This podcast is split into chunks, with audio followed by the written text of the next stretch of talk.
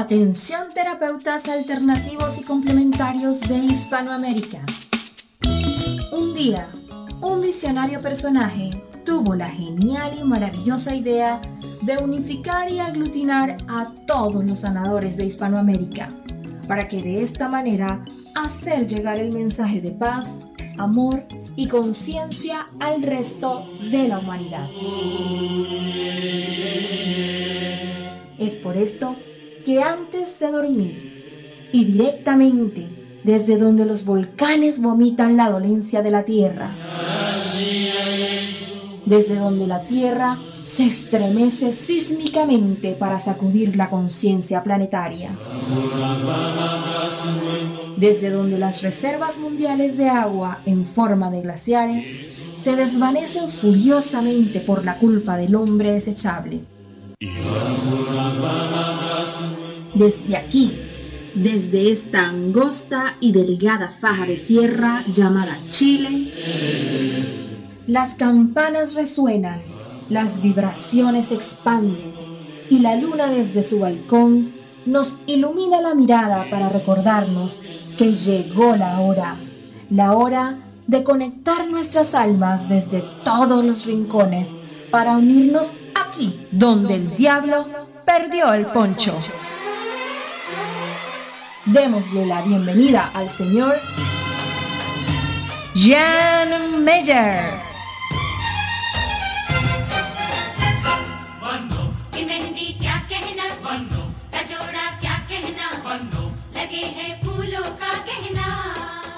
Hola, ¿cómo están? Muy buenas noches. Oye, comenzando feliz el programa de esta noche, con un poquito de retraso, lo sé. Oye, había un atasco, un taco, como dicen aquí en Chile. Taco le dicen aquí a, los atascos. Tremendo, gigantesco. Vengo corriendo porque vengo de ver eh, la película de Freddie Mercury. Eh, Rhapsody Bohemian, oye, genial, tremenda película, tremenda producción, muy buena, muy buen elenco, eh, la actuación de cada uno de ellos impresionante, por sobre todo, por supuesto, la del protagonista. Impresionante la película, la recomiendo, pero así abiertamente, ¿verdad? Vayan si puedan, vayan a ver esa tremenda película. Yo venía corriendo, pero alcancé a llegar. Oye, he corrido de verdad, literalmente corriendo, pero ya estamos aquí comenzando un programa más aquí donde el diablo perdió el poncho, eh, con, por supuesto, dos temas eh, de conversación esta noche. Vamos a tener, como siempre, dos invitados en esta primera parte. Vamos a conectar rápidamente con eh, la ciudad de Miami, Florida, eh, la cual tenemos ya conectadísimo a un gran amigo que voy a comenzar desde ya y rápidamente a presentar. Oye, él es especialista en salud mental y emocional dentro de la medicina alternativa. Eh, especializaciones en hipnosis eh, clínica y parapsicología terapéutica, regresiones racional eh, emotiva, dice también, con 20 años de experiencia y trabajo con niños, adolescentes y adultos. También es coach de bienestar personal y empresarial. Hoy recibamos con la mejor de las energías, como siempre, a nuestro amigo Pablo de Vincenzo, directamente desde la ciudad de Miami. ¿Nos escuchas, Pablo? Claro que sí, Jen. Muchísimas gracias a ti, a tu audiencia eh, en toda América Latina. Gracias por esta oportunidad de, llegar a los corazones y a los seres de tantas personas. No, la verdad, gracias a ti por aceptar nuestra invitación. Estamos realmente encantadísimos de conversar contigo y sobre todo con un tema eh, apasionante, un tema que no es primera vez que lo, tocamos en nuestro programa, pero como siempre, por supuesto, es un tema que, todo el mundo quiere saber un poquito más. Eh, tú pusiste como tema del cómo eh, limpiar y reprogramar el subconsciente. Me gustaría por ahí que tú nos fueses eh, especificando, digamos, para la gente que está escuchando y que por ahí está recién comenzando esto de las terapias eh, y, está como recién dando sus primeros pasos. Hay muchos aspirantes también que escuchan cada tarde, cada noche este programa. ¿Cómo podemos diferenciar nuestro subconsciente del inconsciente? Claro, claro. Bueno, definitivamente, Jan, que dentro de este estudio que es muy antiguo, eh, toda la información que hay sobre el consciente, subconsciente, inconsciente, supraconsciente, hay diferentes niveles de la conciencia, es lo que realmente se quiere establecer. Y pues existen tres estados comunes, que es el estado de vigilia, de sueño y sueño profundo. Todo esto está ligado a la manera en que la conciencia que es el mismo universo, se expresa a sí misma a través de estos niveles de, o dimensiones, llamémoslo así. Entonces, eh, ciertamente que en estos momentos hay estudios científicos en laboratorios a través de eh, dispositivos electrónicos que permiten medir los niveles de frecuencia de nuestros vehículos sutiles, de nuestras emociones, de nuestros pensamientos y de nuestro campo electromagnético. Por lo tanto, ya se ha llegado a una conclusión fehaciente, totalmente comprobada eh, por, de nuevo, digo, aparatos electrónicos, de que el subconsciente es ese nivel en donde nuestras decisiones no tienen lugar, no tienen ningún impacto, sino que es esa caja o ese disco duro en donde se va guardando toda la información que vamos obteniendo desde que estamos en el vientre de mamá hasta que tenemos ya los primeros 21, 25 años, es donde se crea la programación y condicionamiento de un individuo y toda esa información de manera automática es accesada todos los días, varias veces al día, por el inconsciente. El inconsciente utiliza la información del subconsciente con el fin de lanzar de manifestar y de expresar emociones, sentimientos y pensamientos automáticos en nuestro mundo consciente, que es el que está regido por nuestros cinco sentidos.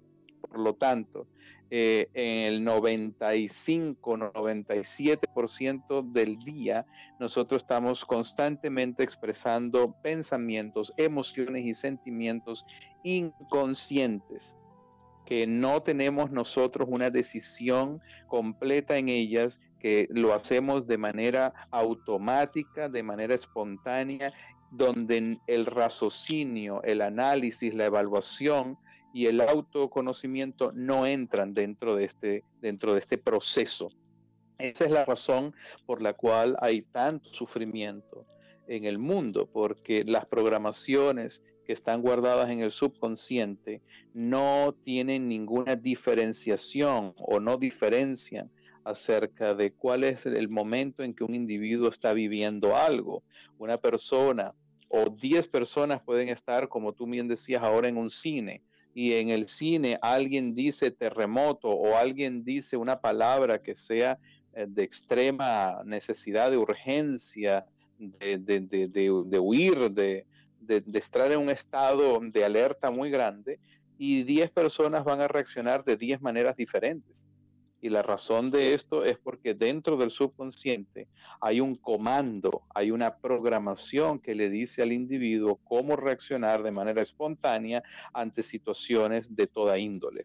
Entonces, el sufrimiento definitivamente que está ligado a ese estado de culpabilidad y a ese estado de baja autoestima en que una persona se encuentra cuando está frente a una situación que le trae inquietud, que le trae molestia, que le trae miedo.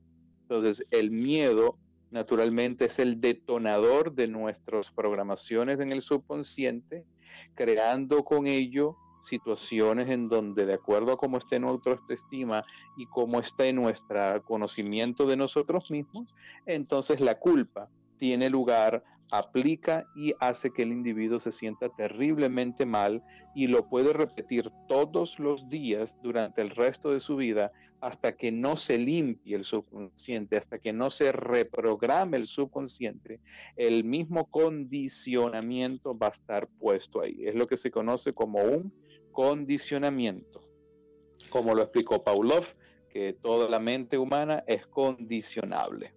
Oye, Pablo, una, cosita, o sea, digamos que eh, en nuestro subconsciente al final sería una especie como de caja negra, ¿no? Nuestro disco, disco duro que va, digamos... Es el disco duro, es el justamente, disco duro, una caja negra. Ajá, que va recolectando, digamos, va eh, eh, guardando toda esta información que vamos nosotros digamos, almacenando eh, durante nuestra vida. Pero mi pregunta es la siguiente. Sería ideal y sería óptimo, por supuesto, de que esos recuerdos, esas situaciones, esas anécdotas que nos van sucediendo día a día de que somos pequeños hasta la actualidad, hasta cuando somos adultos, fuesen eh, idóneos, fuesen simpáticos, fuesen entretenidos, fuesen positivos. Pero sabemos muchas veces que como esta historia que venimos viviendo se va repitiendo de generación en generación, ya sea ya sea por, por, por, situaciones e historias que también vivieron nuestros padres, nuestros abuelos, nuestros ancestros, y muchas veces la realidad no es tan positiva, ¿no? Muchas veces venimos acumulando información en esta caja negra, en este disco duro, que muchas veces viene cargada de, de situaciones bien negativas, de miedo, de, de frustraciones, de secretos y de cosas que vamos, por supuesto, nosotros también cargando en nuestra mochila, ¿no? Sí, es por esa razón que te explicaba que el 95-97% de las reacciones y pensamientos humanos son automáticos, no pasan por el filtro del raciocinio, del análisis y de la evaluación, son espontáneos y automáticos. Y claro, cuando obviamente la mente consciente, racional, no logra tomar estos pensamientos y evaluarlos antes de que tengan una manifestación, es donde nos encontramos en terribles problemas, en personas en donde constantemente repiten todos los días los mismos patrones, en donde diariamente es exactamente un día igual al otro.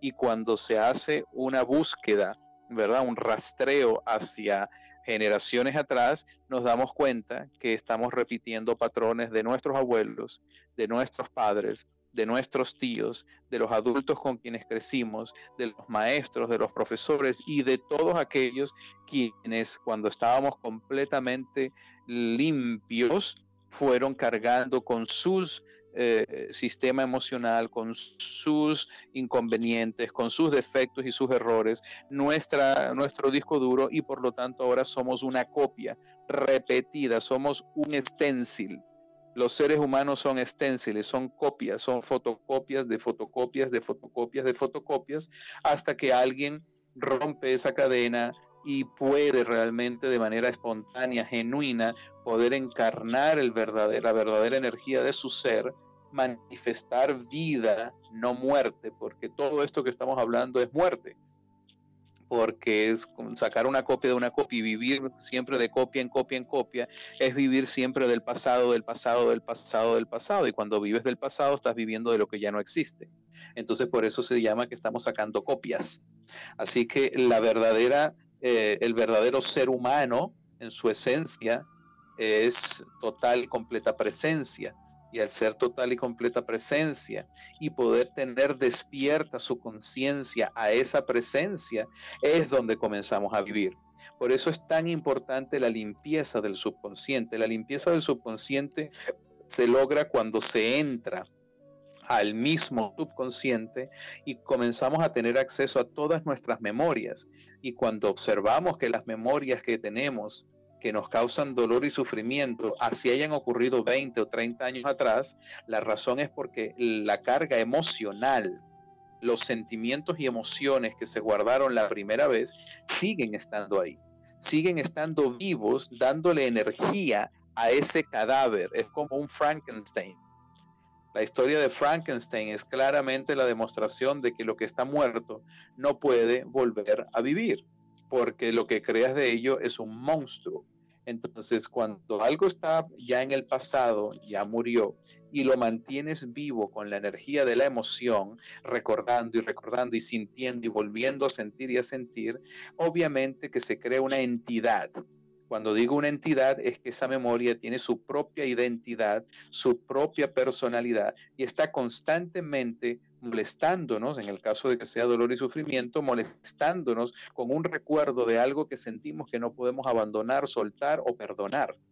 Entonces, en el momento en que se entra esa memoria y se lleva a la persona a la primera vez que se creó el evento, la persona tiene la oportunidad a través de lo que se llama una catarsis de sacar todas las emociones que están impregnadas, metidas, agarradas como un chicle viejo pegado de algo que cuando lo tienes que limpiar tienes que hasta usar un cuchillo.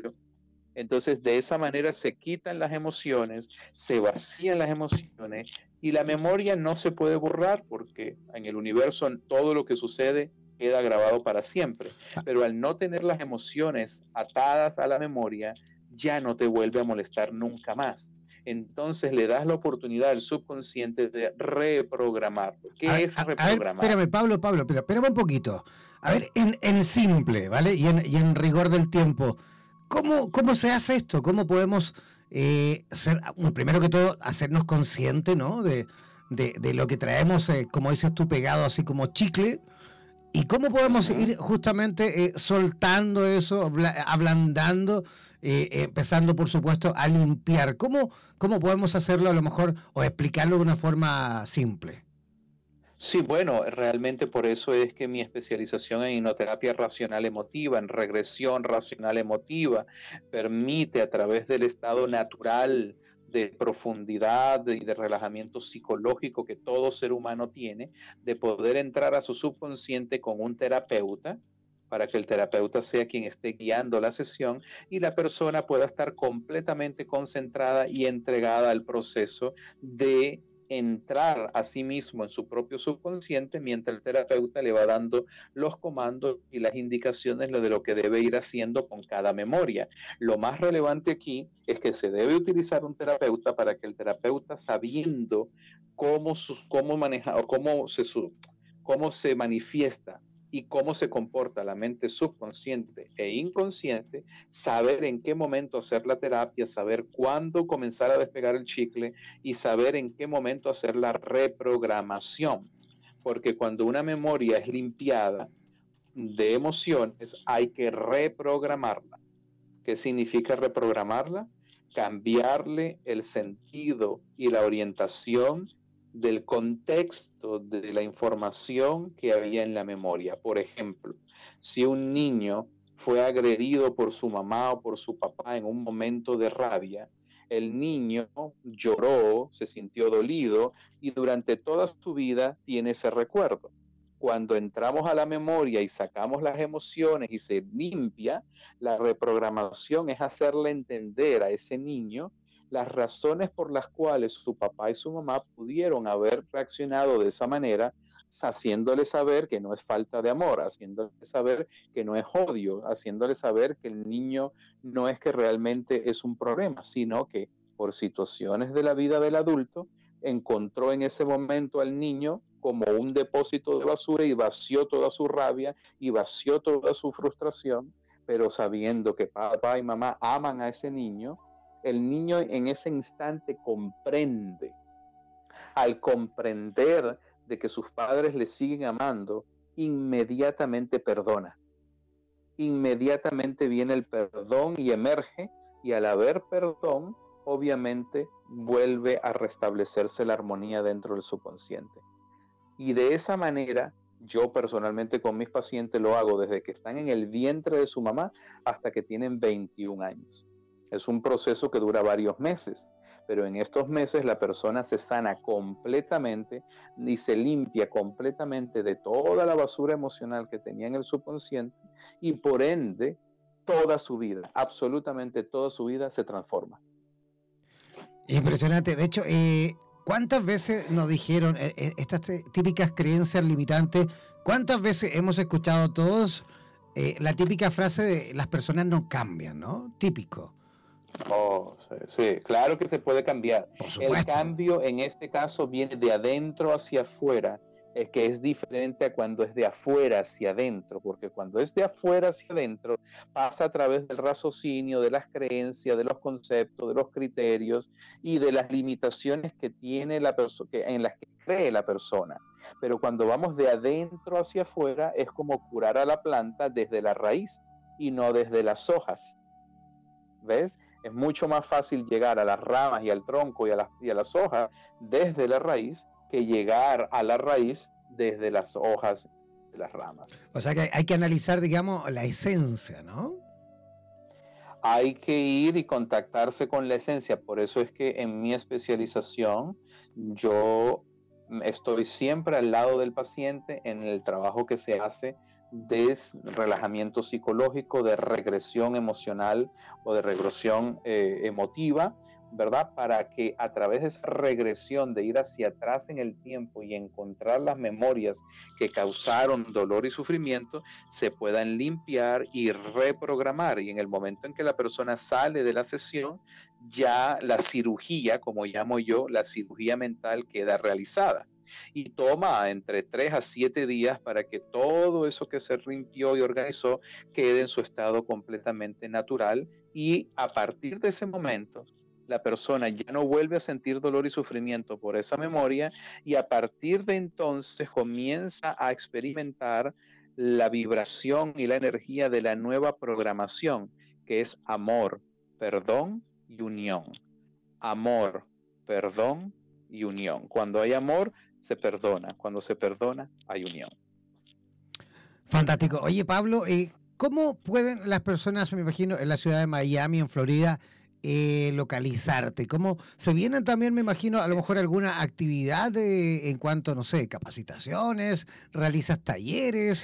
Cuéntanos un poquito con respecto a eso. Claro, claro. Gracias, gracias. Definitivamente que mi número telefónico de WhatsApp, que es el 1 305, que es el código de Miami, 428 3740. 1 305 428 3740. En ese número se pueden contactar conmigo desde cualquier parte y ciertamente aquí en Miami siempre tenemos actividades eh, de de instrucción, de orientación, de guía. Como te digo, pues son, estamos dedicados completamente a ello.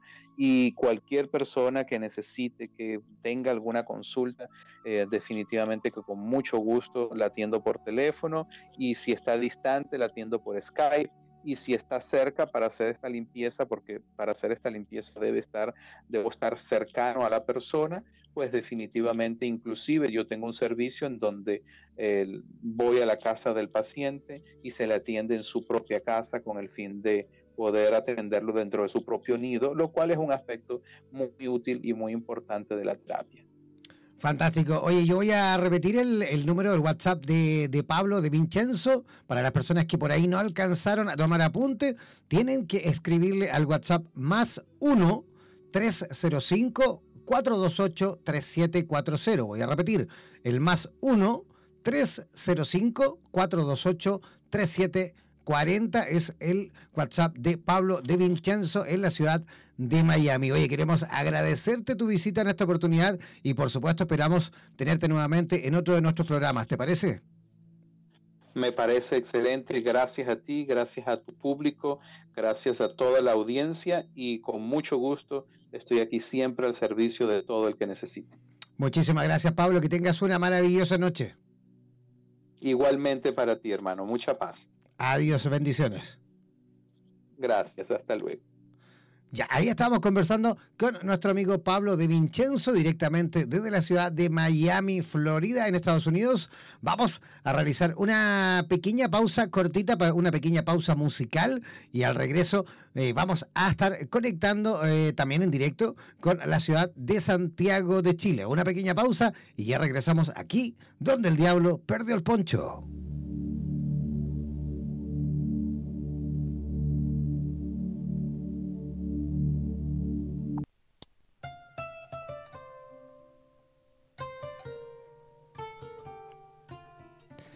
Ya, ya estamos eh, de regreso y ya estamos en la segunda parte de nuestro programa donde el diablo perdió el poncho. Oye, rápidamente voy a eh, presentar a nuestra próxima invitada que ya está en contacto, ya está completamente conectadísima desde la ciudad capital, desde Santiago de Chile. Ella tiene un largo currículum, ¿ah? es enfermera matrona de la Universidad Católica de Chile. Además, es máster Reiki del modo tradicional y japonés también es máster eh, Karuna Reiki. Realiza también canalizaciones.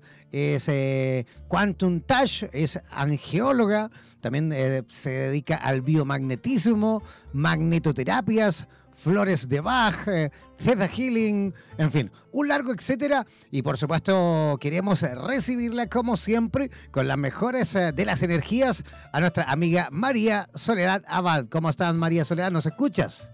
Hola, ya, buenas noches, muchas gracias. ¿Cómo están las cosas por Santiago? Oye, hasta, hasta granizos cayeron, ¿no? Sí, está cambiando bastante el, clima. Nos tenemos que adaptar, como todo está modificándose mucho. Oye, pero qué impresionante en esta... en entretenido, es muy entretenido. Entretenido, pero imagínate, hoy estamos a puertas del verano, comenzando a puntito de día de, de, hecho ya hace un calor terrible en esta zona. Yo estoy en, Copiapó, aquí hace un calor horripilante ya esta fecha del, año. Estamos a paso de comenzar el verano, a pasos de Navidad y Año Nuevo. y nevando hoy en precordillera en Santiago de Chile. ¿Qué pasa? Así fue. Eh, pero fíjate que no es tan raro, lo que pasa es que nos llama la atención y estamos poco adaptados a los cambios, pero me acordaba cuando nació mi hijo hace 26 años ya, eh, iba saliendo a la clínica, estaba lloviendo. Qué loco. Fue en esa misma fecha, así que sí. O sea es muy loco, pero también es parte del cambio en el que tenemos que estar acostumbrándonos ya. Claro, bueno, tiene que haber un equilibrio entre, los dos mundos, ¿no? Entre uno, que es a lo mejor, claro, el habitual, que cada cierta cantidad de años, por supuesto, esto es cíclico, ¿no? Se vuelven a repetir algunas manifestaciones del tiempo, pero también por el otro lado, por eso digo equilibrio, también tenemos que ser responsables y conscientes con respecto a lo que estamos haciendo y la responsabilidad que tenemos con el calentamiento global y todo este cambio de en cuanto al ecosistema y todo, que nosotros también somos responsables, ¿no? O sea, justamente es evidente que el cambio está ocurriendo. Es evidente que ya las estaciones están muy diferentes a como estaban antes. Yo que soy un poquitito más viejita que tú, de acuerdo, que antes eran muy marcadas las estaciones y eran muy claros los cambios de, estación de uno a otro. O sea, no era, era ropa de invierno y tú cambiabas a la ropa de verano. Hoy en día no se puede hacer eso, sencillamente. Sí, el que, el que niega el cambio climático es que simplemente no observa. Oye, y lo que justamente no debemos tampoco negar y que sobre todo todos los terapeutas a nivel nacional, internacional, toda la gente que nos escucha en este momento. Y mira, yo tengo la posibilidad de monitorizar eh, los países y las personas, bueno, los países en realidad que van ah, escuchando en tiempo real a través del sistema streaming. Hay gente de Argentina conectada, muchísima gente de Chile, hay gente de Perú, de Colombia, de Estados Unidos, me imagino también escuchando recién a nuestro amigo eh, que teníamos en contacto recién. Hay alguien por ahí de Alemania también escuchándonos. Y yo creo que, por supuesto, por eso te digo que tampoco debemos eh, evitar el comprender y ser consciente de que la mayoría de los profesionales relacionados o dedicados a algún aspecto de la salud también tienen que tener, por supuesto, un equilibrio y también mantener una higiene, digámoslo, desde, su punto de vista, con el tema del estrés, ¿no? Higiene me refiero con la posibilidad de mantener este equilibrio también entre, entre mi trabajo, eh, lo que me apasiona, y la otra parte, que es la carga emocional que muchas veces los terapeutas y los profesionales del área de la salud también enfrentan día a día, ¿no? Es que es, esto es un tema que en realidad es bastante poco visto por nosotros mismos es mucho más fácil ver eh, en otro lo que le está ocurriendo, lo que le está pasando, pero no así mismo en nosotros mismos, no lo llevamos a nosotros mismos y no somos conscientes de nuestra propia carga emocional, como cada persona que llega a consultarnos, de cierta manera también nos mueve algo en nosotros, desde lo que hablaba recién eh, el invitado anterior, desde nuestro propio subconsciente de repente, no sabemos por qué nos afecta tanto. Y el tema de la fatiga por compasión, por ejemplo, que es esta eh, esta característica que tenemos a través de, nuestras características neurológicas, de tener neurona espejo y poder empatizar con el dolor del otro a tal punto de sentirlo como propio, en donde se empiezan a fusionar esta, esta sensación de dolor del otro con mi propia sensación de dolor. Y también está el síndrome de Bernoulli, que este síndrome de, de agotamiento, de estar quemado, de no querer absolutamente nada más con las terapias, y que todo en alguna medida, en algún momento, de nuestro trabajo terapéutico lo hemos sentido. Y yo creo que en ese sentido nosotros tenemos que tener mucha autoconciencia y observarnos, ver cuándo debemos parar, cuánto es mi cantidad de pacientes que yo puedo atender al día, eh, cuáles son las cosas que yo me hago a mí misma de autocuidado. Eh, le digo a los pacientes, mira, toma un descanso, eh, relájate, anda a la montaña, toma tu tiempo, ¿qué estás haciendo con tu vida, por ejemplo? Y nosotros muy bien, gracias, no nos observamos, porque eso requiere un trabajo y estamos todo el día en el mismo tema. O sea, por ejemplo, para mí, ¿cuántas veces a lo mejor a ti mismo te ha pasado? Uno lleva de vacaciones un libro de crecimiento personal, un libro de terapia, un libro para conocer más, para aprender más. Lo que menos hace es querer tomarlo, no pega para nosotros. Claro, porque igual, aparte, claro, si tú vas a descansar, vas a descansar, por ahí tu ratito libre lees, ¿no? Y puedes leer otra cosa, un condorito, algo que te ah, distraiga de la temática a lo que estás, eh, total, estás habitualmente trabajando día a día. Fíjate que nosotros entendemos muy bien que el catalizador, que es este, el estrés, nos permite movernos de un lugar cómodo para salir y manifestarnos. Sin embargo, nuestro propio malestar, nuestra propia sensación de, desconfort, nuestro dolor físico incluso, lo postergamos. Algo que yo he visto muy comúnmente en la gente que hace terapia y practica terapias complementarias para otros, al momento de verse afectado por una enfermedad o por un conflicto personal, no recurre a las herramientas que conoce, sino que tiende a recurrir a las herramientas estándar medicina alópata, el psicólogo, la pastilla, el antidepresivo. Te diga, entonces somos poco consecuentes con lo que nosotros mismos planteamos, en que nosotros mismos podemos hacer los cambios internos para poder mirar dentro de nosotros. Yo siempre planteo que cuando, eh, hablando cómo identificar, por ejemplo, cuando tu subconsciente habla, cuando la reacción no tiene relación con el estímulo, hay algo que mirar. Si yo tengo un estímulo 1 y mi reacción es 50, hay algo en el subconsciente que debo mirar. Y eso nosotros lo tenemos muy claro para el otro, pero no hace tanto para nosotros. No hacemos nuestra medida de autocuidado, eh, no, no, nos, no nos cuidamos en la alimentación, en el tiempo, en el descanso. Muchas veces nos damos tanto por el otro, en, en este afán desde de, la empatía, desde el amor, de compartir, de que la gente mejor Hola. Nos abandonamos. ¿Aló? Sí, sabía cómo cortaba un poquito, les había ido la señal, pero ahí volvió. Cuéntanos. Eh, no me acuerdo de qué parte me quedé. retoma, eh, retoma. retoma. Lo, lo, que te decía es que muchas veces nosotros nos centramos en el síntoma de otros y desatendemos información relevante acerca de nosotros mismos. Eh, fíjate que el, esta interpretación que está basada en cómo reaccionamos desde nuestro aprendizaje, desde que hablaba delante, ya me acordé, de, la reacción de que está el subconsciente. Cuando nosotros tenemos un estímulo 1 y la reacción es 50, hay algo en el subconsciente que mirar.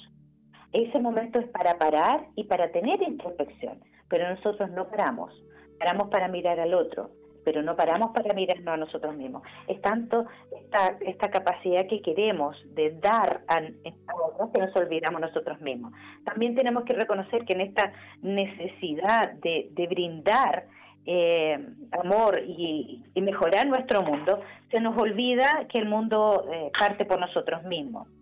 Eh, hay un, hay un mandamiento eh, en, para los que son católicos y que dice ama a tu prójimo como a ti mismo, ¿cierto? Y en base a eso mucho nos basamos en, nuestra, en, esta vocación de servicio. Yo la cambio en amate a ti mismo como amas al prójimo.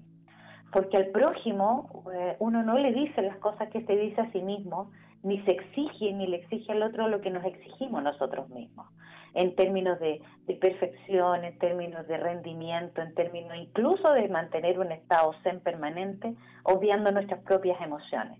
Yo creo que es importante mirarnos como humanos eh, y en ese mirarnos como humanos eh, a estar atentos a nuestra, nuestras, lo que a nosotros nos sirve que a nosotros nos sirve para mejorar el estrés, ya sea desde el baño de tina, la conversación con la amiga, eh, el, el, relajo, salir al campo, lo que tú sabes que te sirve, trabajar con tus plantas, porque nuestro cuerpo va señalizando con mucha, alteración, con mucha antelación el desequilibrio a través de pequeñas alteraciones funcionales, dolor de cabeza, dolor inespecífico, nada que lo justifique los síntomas.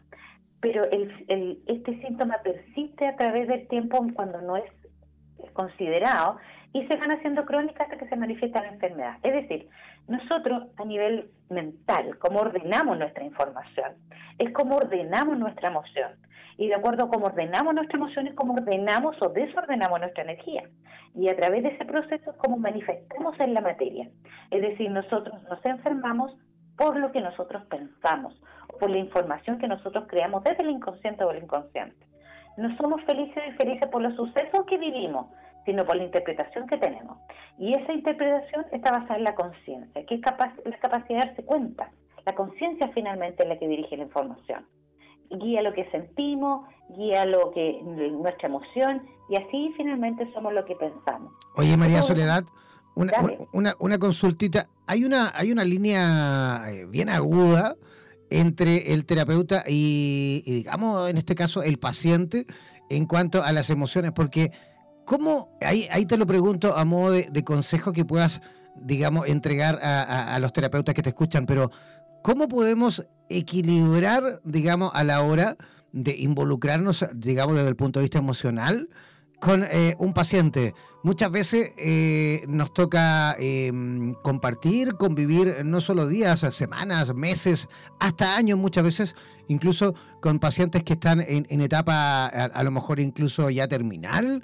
Eh, en otras situaciones compartimos también muchísimo tiempo con pacientes niños, con niños que están enfermos, muchas veces con niños que están con patologías crónicas. ¿Y cómo ¿Cómo se hace, eh, me refiero al punto de vista de, las emociones, cuando muchas veces estas personitas nos dejan, ¿no? cuando ya cumplen su ciclo, cuando nos abandonan o abandonan esta vida, por supuesto, y, nosotros, sin ninguna duda, por supuesto, también terminamos eh, alterados, dolidos y afectados porque por supuesto son parte también de nuestra vida, porque si comparten o compartimos nosotros eh, tantos, eh, tantas horas del día, tantas emociones, tantos sentimientos, eh, ocurre por supuesto que nos involucramos aunque no lo queramos. ¿Cómo se puede, si es que se puede, medir o por supuesto balancear esas dos situaciones? Mira, mira, lo, lo, más lindo, yo me acuerdo cuando yo estaba estudiando enfermería, una profesora a mí me dijo, tú no te puedes involucrar con los pacientes. eso, es lo que se decía, ¿no? Eso es lo que se decía. Y yo lo que le decía, eh, estando ya de alumna, le decía, es un humano. ¿Cómo no me voy a involucrar con un humano que conozco? Yo para mí, todos mis pacientes son profundamente queridos. Yo creo que eso es la mayor clave del acercamiento y la relación que uno tiene con su consultante, porque no es un paciente, es un consultante, es alguien que está expectante y en un estado tremendamente vulnerable.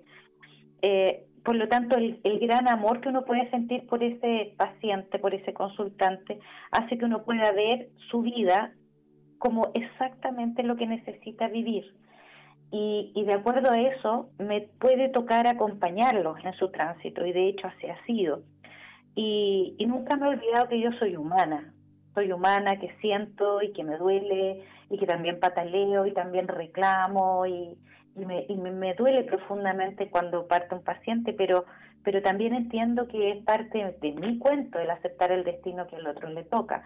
Yo hago mi mejor parte entregando la mejor terapia, entregando mi corazón y mi alma en cada terapia y con cada persona eh, pero también entiendo que su destino decidido, marcado, pactado o como sea, es diferente de mi propio deseo. Por eso es tan importante alejar las expectativas personales de los resultados de los pacientes. Yo no puedo prometer curas milagrosas porque no tengo idea para dónde va tu cuento, mm. porque estás viviendo lo que estás viviendo. O sea, uno ve una historia que al hilarla le encuentra el porqué de su enfermedad, pero es el otro el que tiene que darse cuenta y es el otro el que tiene que también vivir el proceso que le toca vivir.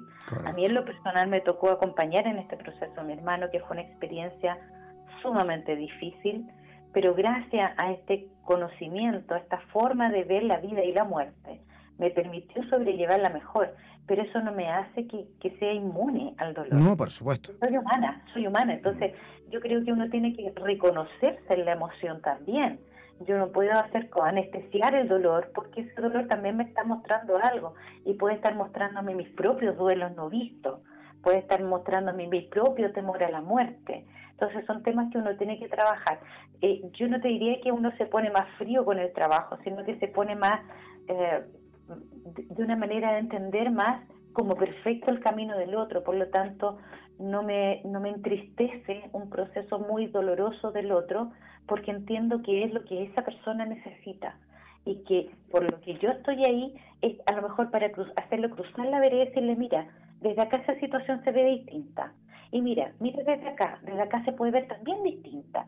Y desde distintas aristas puedes ver la misma situación con otros ojos. En realidad lo que nosotros estamos llamados a hacer es oftalmología etérica, es decir, cambiar la forma de mirar la vida.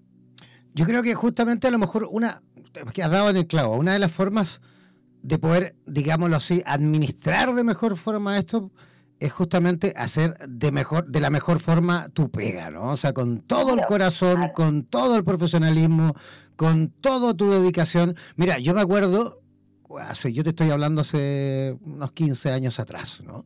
Yo estudiaba también en enfermería, Santiago, y recuerdo que, sí, y recuerdo que en, en una de las primeras prácticas, ¿vale? Conocí a una, a una niñita, a una, sí, a una niñita, en realidad tenía en ese entonces unos ocho años, siete años. Yo era evidentemente un jovenzuelo que tenía en ese entonces, nada, 19 años, una cosa así. Y recuerdo que esa, esa, esa pequeña tenía el síndrome de Rest, ¿no? que es una de las patologías súper, súper eh, escasas por lo demás. No sé ahora, pero en ese entonces al menos eran, eran eh, prácticamente, no existían, ¿no? muy similar al síndrome de Prader-Willi, en fin. Entonces, recuerdo, estas niñitas típicas eh, tienden a ser macrotónicas, son como bien gorditas, ¿no? Bien gorditas. Y yo recuerdo que esta niña, porque claro, era una niña de 7, 8 años, pero que en realidad ella vivía en un mundo de, no sé, menos de, una, menos de un año, ¿no? Una cosa así, neuronalmente. Y recuerdo que esa niñita, cada vez que yo llegaba por la mañana al hospital, eso fue en el San Borja Riarán, eh, la niña era el único momento en el que sonreía.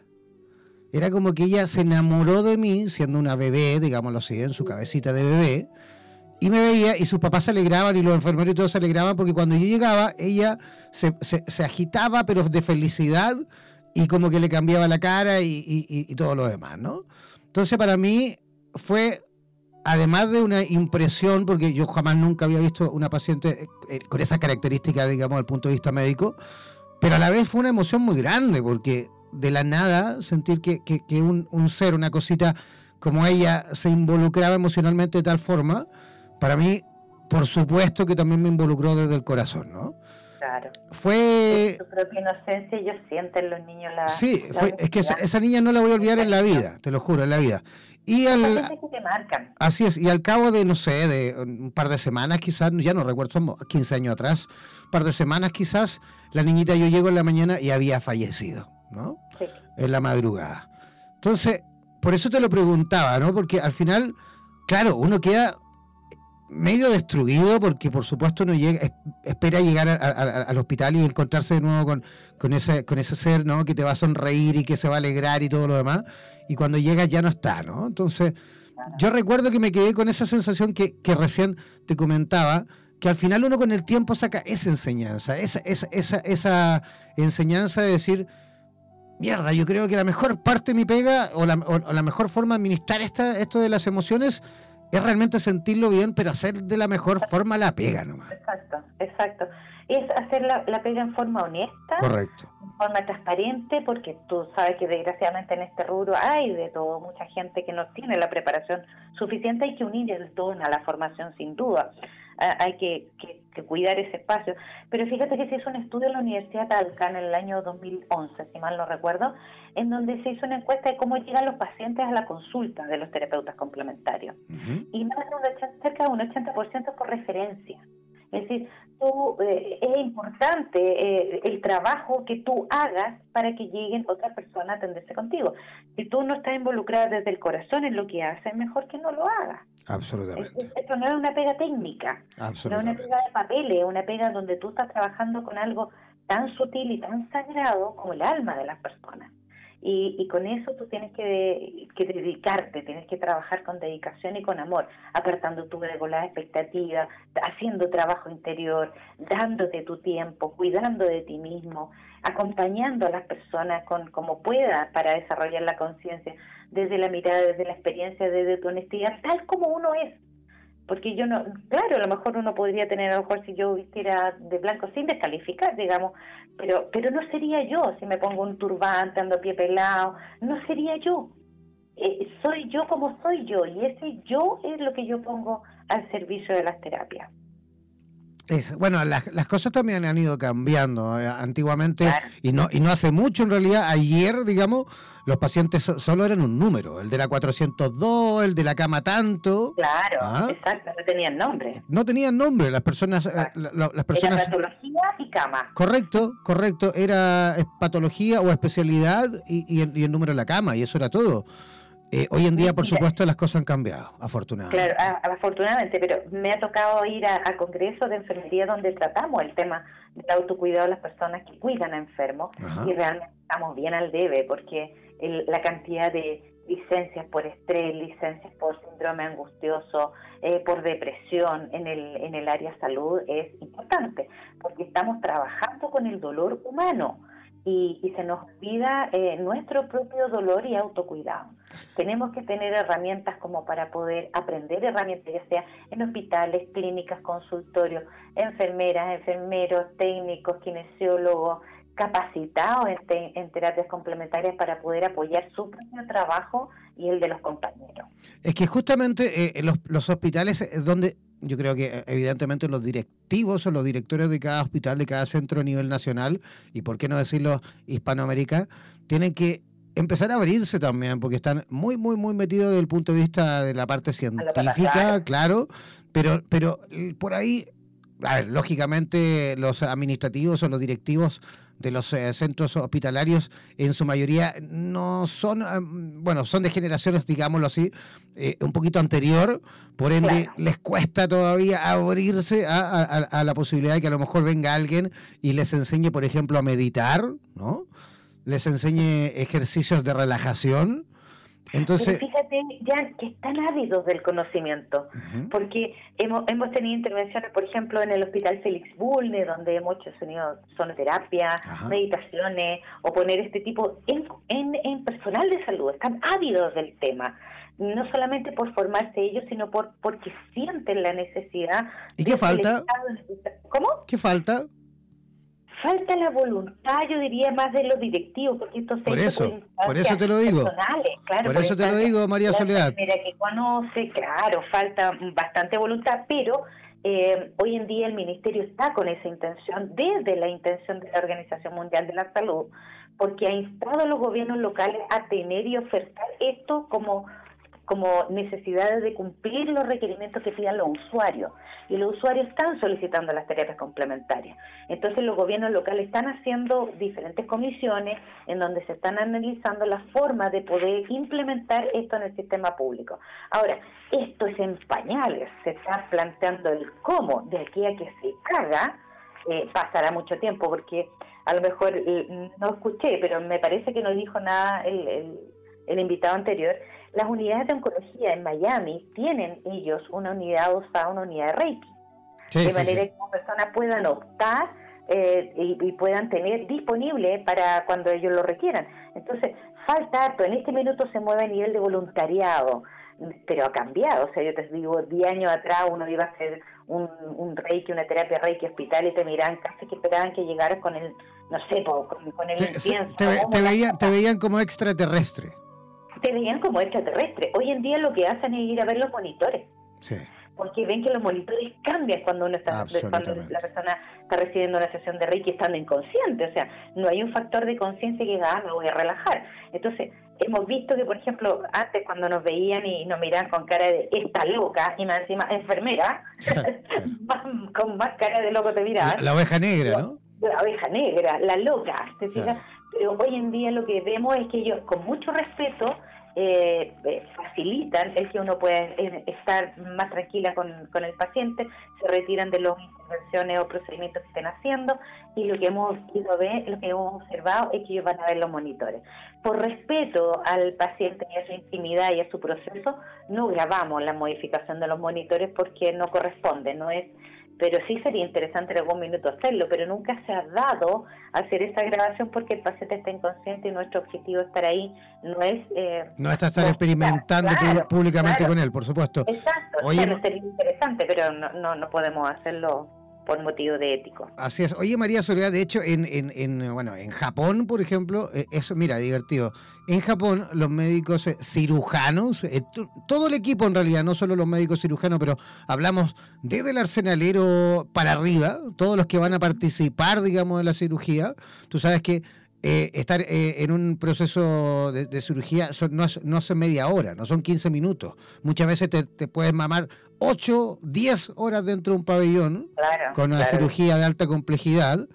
Y, y, fíjate que en Japón, antes de entrar a, digamos, a pabellón o antes de comenzar, ahí alrededor, digamos, del paciente, ellos ya se toman de la mano y ya comienzan un proceso de reiki colectivo entre ellos, se conectan, conectan sus energías entre todos, porque ellos saben que el trabajo es colectivo el que van a hacer, ¿ah? Y desde ahí comienzan. Qué bonito. Sí, eso, mira, estamos en pañales todavía, pero de a poquitito, de a poquitito, de a poquitito. O sea, yo te digo, 10 años atrás íbamos a dar una charla a un hospital, me acuerdo que era la charla de terapias complementarias, yo pertenezco a la agrupación de enfermería holística de Chile. Y nos invitaron a dar charla, pero así como la clase tejido. así como al congreso tanto, pero así como la clase, así como, eh, la clase eh, rara y éramos como la última charla. Y me acuerdo que en una oportunidad en un hospital, no voy a decir cuál, iba caminando yo con mi maletincito hacia, llevando mi, mi computador y todo. Y, y una niña, un llevan dos colegas conversando delante, le dicen, ¿y qué viene ahora? Ay, no sé, parece que viene una bruja. Yo era la bruja. En otra ocasión, en un congreso de una especialidad, me invitaron antes a conocerme dime, ¿cuál es el objetivo de invitarte antes a conocerte? Era para ver si yo llegaba para tapilar. Ah, es como llega, claro. Ellos se imaginaban que llegar con taparrabo. Claro, ¿ah? era un espécimen raro que llegar con plumas. Entonces hay muchas creencias con respecto a la... entonces hay mucho también prejuicio. Y hay, mucha, y hay mucha ignorancia también al respecto. También hay mucha ignorancia. Mucha ignorancia porque por aquí, por ejemplo, en el norte, que podríamos pensar de que aquí la gente lo entiende, es absolutamente lo contrario. Aquí la gente es minera, no, no, no, entiende nada con respecto. Yo eh, justamente intenté a, un principio de, de, hacer intervenciones aquí y, no, con muy poco éxito, porque la gente incluso aquí, hasta de brujo me trataron, te lo juro. Claro, Entonces, ahí te das cuenta que hay, hay un nivel de ignorancia súper fuerte. Oye, María Soledad, en virtud del tiempo, ¿se viene eh, algún taller, alguna capacitación? ¿Estás realizando capacitaciones hacia, digamos? Yo hago talleres de Reiki, eh, también hacemos retiro de mujeres a la montaña, hacemos conferencias también tenemos una intervención pronto en el Félix Bulnes con, las, con el personal paramédico ahí. en el, también vamos a hacer con otras colegas de la Católica, queremos hacer alguna algunas eh, meditaciones grupales, sonoterapia. Siempre estamos publicando las actividades que hacemos en la página web que es casabambú.cl. Eh, y ahí estamos publicando todo también en el Facebook, Casa Bambú también. Eso, da todas las coordenadas, todas las coordenadas, María Soledad, si quiere dar tu, si quiere dar tu WhatsApp, si quiere dar el Facebook, Twitter, todo lo que tenga. El WhatsApp es el más 569 Ajá. 9327 7267 siempre WhatsApp, porque eh, cuando estoy atendiendo no estoy contestando el teléfono. Eh, y en, realidad hacemos cosas bien bonitas. Eh, hacemos fin de año la ceremonia del fuego, en donde planificamos un poco el año, jugamos un poco creando el próximo. hacemos, em, hay diferentes terapeutas que trabajan conmigo, consteladores familiares, hay una enfermera también que trabaja con medicina ayurvédica, otra que hace terapia, terapia de Sama biodecodificación. Eh, tenemos de varias, en el fondo, para poder trabajar entre nosotros de acuerdo a lo que necesita la persona derivar para su mayor bien.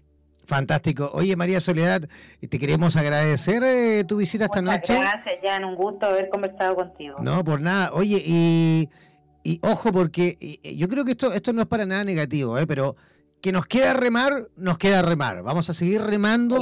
Estoy seguro que tenemos personas como tú. Hay un montón en toda Hispanoamérica, en toda Latinoamérica, nuestra Latinoamérica morena, como le digo yo. Tenemos un montón de personas que cada día se van sumando en esta intención, por supuesto, de ir aportando conciencia, de poder ir también ayudando a que este mundo sea cada vez o recupere, digamos, la esencia para que sea un, mundo más bonito o más eh, eh, fácil eh, en donde poder vivir ¿no? Y sin duda que vamos a seguir haciendo cosas, sin duda que nos vamos a volver a reencontrar. Nosotros estamos eh, trabajando ahí rápidamente con la posibilidad de que quizás ya pronto, el próximo año, estamos ahí entre enero, febrero y marzo por ahí, vamos a estar instalando un estudio de radioterapias en Santiago, ¿vale?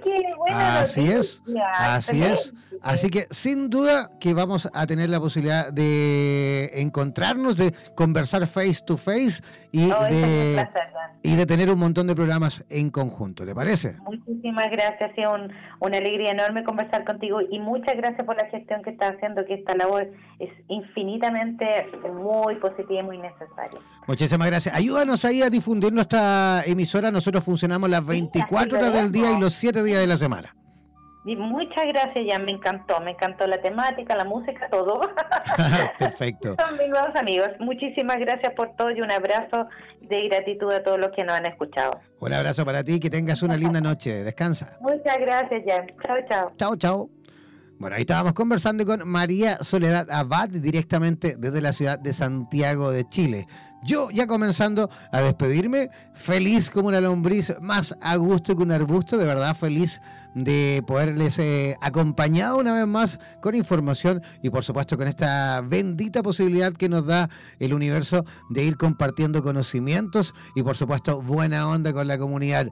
Descansen, no se desconecten los que se quedan, se quieren quedar por ahí también escuchando un poquito más de música, entreteniéndose. No se desconecten de nuestra sintonía. Recuerden que Radioterapia funciona las 24 horas del día y los 7 días de la semana. Son cuatro emisoras eh, las de Radioterapias Internacional. Esta es la latinoamericana, pero también está Radioterapias España con terapeutas de España, está Radioterapias en inglés para el resto del mundo y está Radioterapias Eslava para los 22 países de habla rusa, que ellos por supuesto también son parte de esta gran comunidad internacional de Radioterapias Internacional. Yo comienzo a despedirme por supuesto, ya invitándolos para mañana. Nos reencontraremos a la misma hora en esta misma estación. Nos vemos, descansen. Chao, chao, pescado.